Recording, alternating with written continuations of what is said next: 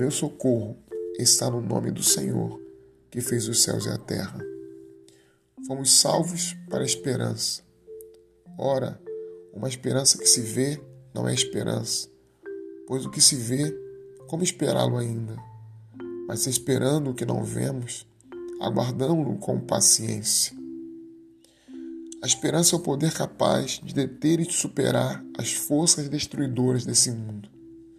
A fé, junto com a esperança, que são irmãs, transcende todas essas realidades, não se refugiando em lugar algum, nem mesmo na utopia, nem sonhando estar em outra realidade.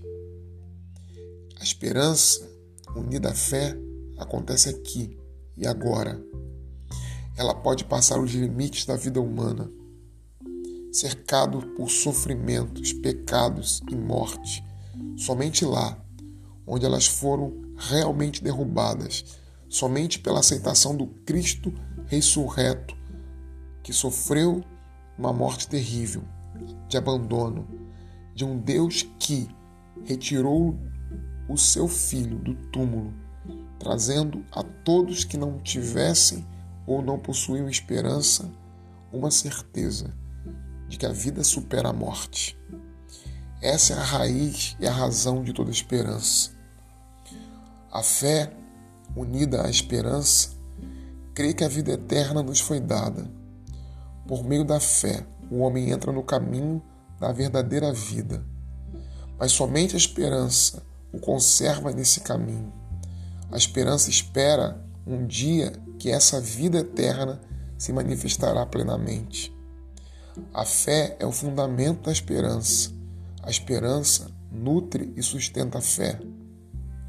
Quem espera em Cristo não pode contentar-se com a realidade dada, mas começa a sofrer por causa dela, a contradizê-la, começa a lutar contra a morte, contra o desespero e contra todos os poderes que dela operam.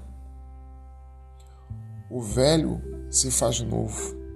O vencedor herdará essas coisas. Quanto, porém, aos covardes, os incrédulos, os abomináveis, os assassinos, são ditos que estes serão lançados no lago de fogo e de enxofre. Mas quero destacar aqui que o primeiro da lista são os covardes, os que não têm esperança, os que não confiam, os que não têm fé. O Senhor nos chamou para confiar nele, para depositarmos nele tudo o que temos, a nossa fé, a nossa esperança, na certeza de que a esperança é forte, tão forte e capaz de nos manter de pé, mesmo diante das situações mais complexas, mesmo diante da negação da própria vida mesmo diante das realidades mais sombrias, é preciso ter esperança.